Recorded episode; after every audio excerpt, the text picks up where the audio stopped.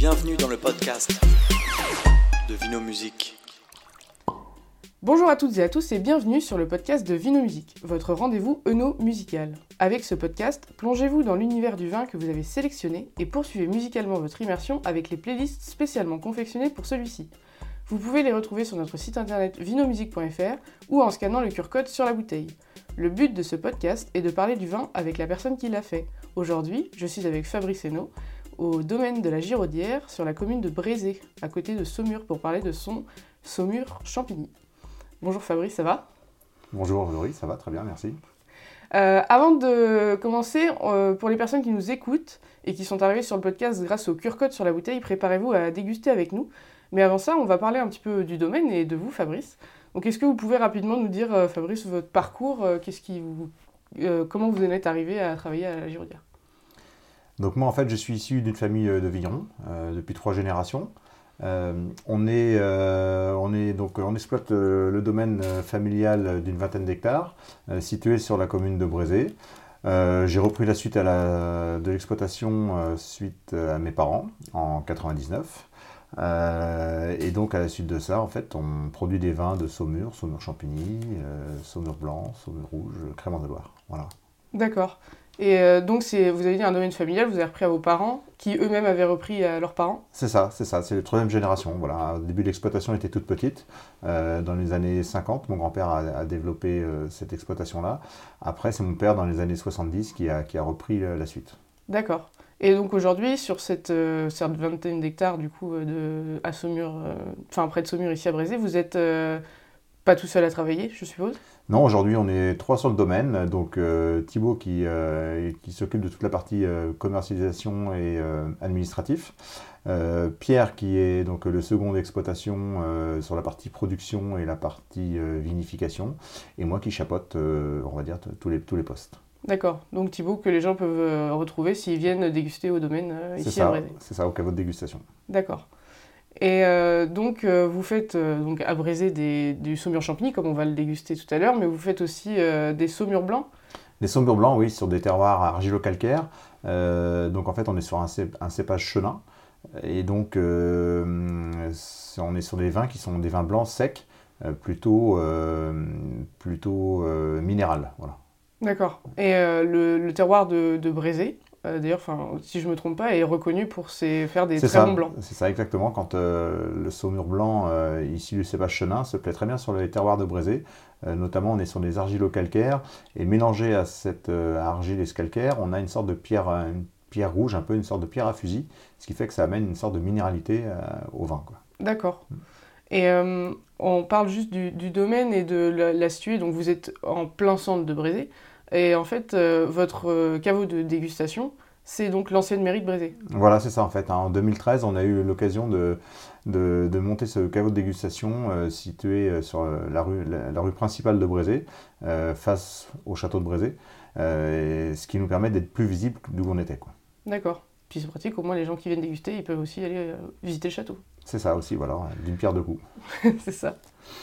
Euh, du coup, vous faites euh, du saumur blanc, du saumur champigny, et vous avez euh, d'autres cuvées ici présentées à Brézé Oui, on a d'autres cuvées. On a, des, créments de Loire. Hein. Les créments sont faits 100% au domaine. Hein. Depuis le tirage jusqu'au dégorgement, tout a lieu au domaine. ensuite, nous avons donc deux, deux saumures champigny sur des terroirs un petit peu différents. Euh, ce qui ça permet d'amener des goûts différents dans le vin et surtout euh, de, révéler vraiment les deux terroirs que l'on a euh, différents, c'est-à-dire un argilo-calcaire et l'autre sable et gravier. D'accord. Et, ces, terroirs-là, ils vont vraiment beaucoup changer le, vraiment le, type de vin qu'on va avoir et vous, faites, vous le faites en, fonction de ces terroirs-là aussi. C'est ça, voilà. Donc en fait, nous, on essaie de faire de, la parcelle unique. Hein. À chaque fois, une cuvée correspond à une parcelle. Euh, que l'on a sélectionné parmi nos autres parcelles, de façon à ce qu'on fasse ressentir à travers le vin en fait l'expression du terroir. Et donc euh, on va de toute façon parler des meuniers parce que c'est celui qu'on va déguster juste après. Euh, donc les meuniers c'est un, vin dit parcellaire du coup fait avec une seule parcelle aussi. C'est ça voilà donc là les meuniers en fait c'est la parcelle se situe sur, sur la commune de Turcan.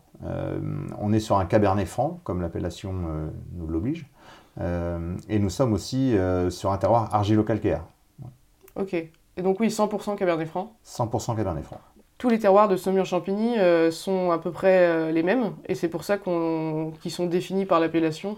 Oui, oui c'est ça en fait. D'une commune à l'autre, euh, ça peut varier quand même hein, en fonction de plus ou moins de sable, de gravier, euh, plus ou moins d'argile, plus ou moins de calcaire. Euh, mais en général, on est vraiment sur une base argilo-calcaire sur l'appellation Saumur-Champigny. D'accord. Et qu'est-ce que ça apporte du coup, selon vous, au- à votre Saumur-Champigny Le, le côté argilo-calcaire amène de la, du fruité, de la rondeur, de la souplesse. Et c'est un, un autre travail au niveau du sol, ce Non, type pas, de sol? pas, pas spécialement, non, non, on est sur un, sur un travail, euh, un travail superficiel, hein, euh, on est sur un travail, euh, le sol en lui-même est déjà assez, euh, assez présent de façon à ce que ça emmène le côté aromatique. Et du coup, pour se pencher un peu plus sur du coup, la, la- les meuniers, donc c'est une vendange en machine, c'est une vendange machine, oui. ouais. Euh, et qu'après, comment vous l'élaborez du coup ce vin? Donc en fait, c'est une vendange machine avec un système de tri embarqué, ce qui fait que ça nous, ça nous permet d'avoir un- une très belle qualité de récolte au niveau des grains, des raisins.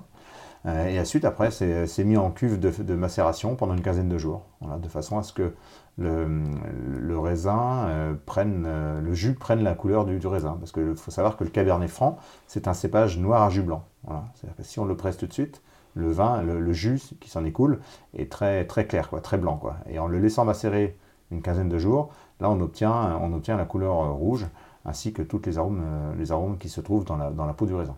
Oui, c'est en fait c'est le contact avec le jus euh, qui est en fermentation et la peau qui va euh, extraire le- la couleur. C'est une macération. Voilà. Ok. Ouais. ouais. Et après, vous le, une fois que vous avez fait cette macération là, vous le- l'élevez en cuve? Donc c'est élevé en cuve, et puis généralement c'est mis en bouteille après plusieurs, euh, plusieurs sous-tirages. hein.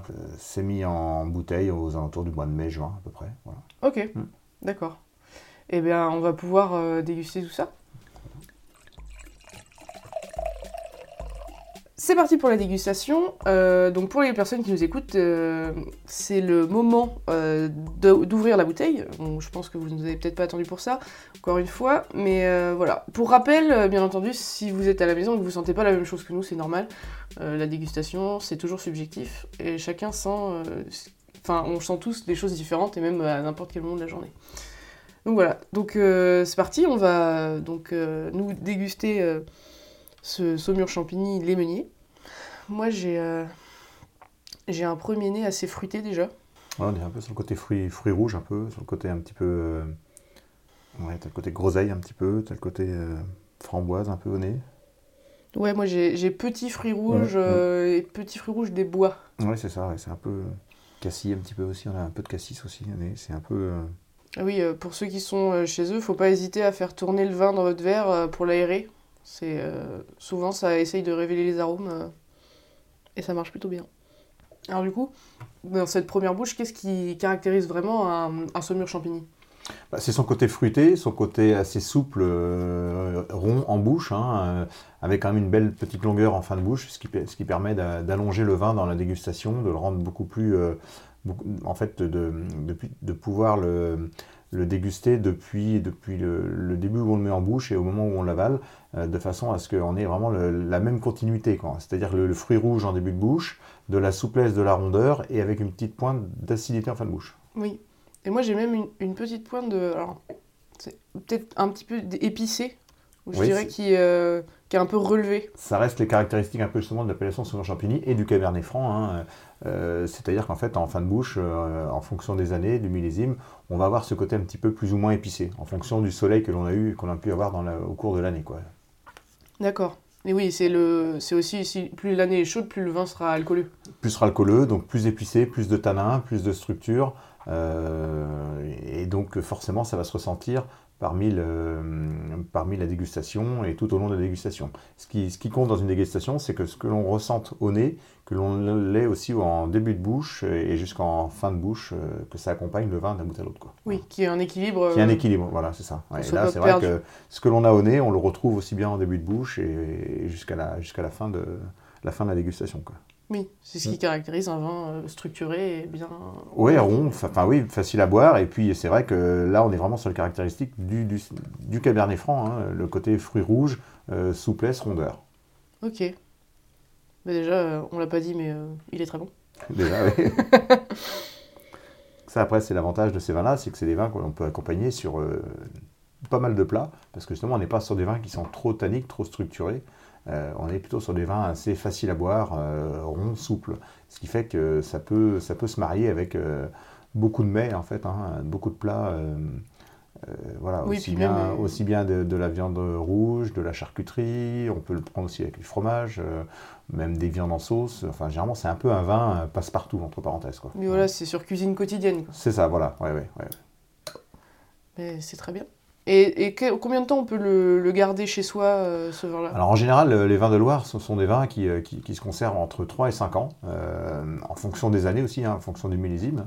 Euh, c'est vrai qu'on peut, si on a des bonnes conditions de conservation, type cave à vin ou cave souterraine, c'est des vins qu'on peut aussi pousser jusqu'à 7-8 ans, sans aucun problème, dans de bonnes conditions. Ouais. D'accord. Et donc ce vin-là, si on le garde par exemple euh, 7-8 ans, Ouais. euh, il va s'arrondir, il va changer, il va pas du tout bouger. Voilà, généralement ça s'arrondit un petit peu, euh, c'est-à-dire qu'en fait l'acidité a tendance à, à s'atténuer au fur et à mesure de l'élevage euh, en, bar- en- en bouteille, et ce qui fait que ça apporte tout de suite un peu plus de rondeur en bouche. Voilà. D'accord. Oui, petit conseil pour ceux qui nous écoutent au niveau de la garde, c'est mieux de les garder couchés pour Bien garder sûr, le bien bouchon sûr, bien humide. sûr, voilà, allong- allongé, voilà, dans- surtout à l'abri de la lumière, ça c'est important aussi, avec euh, idéalement euh, éviter les variations de température. euh, C'est ça, il n'y a pas de température idéale, mais juste faut pas trop que ça varie quoi. c'est ça, voilà, voilà, c'est ça. Ok.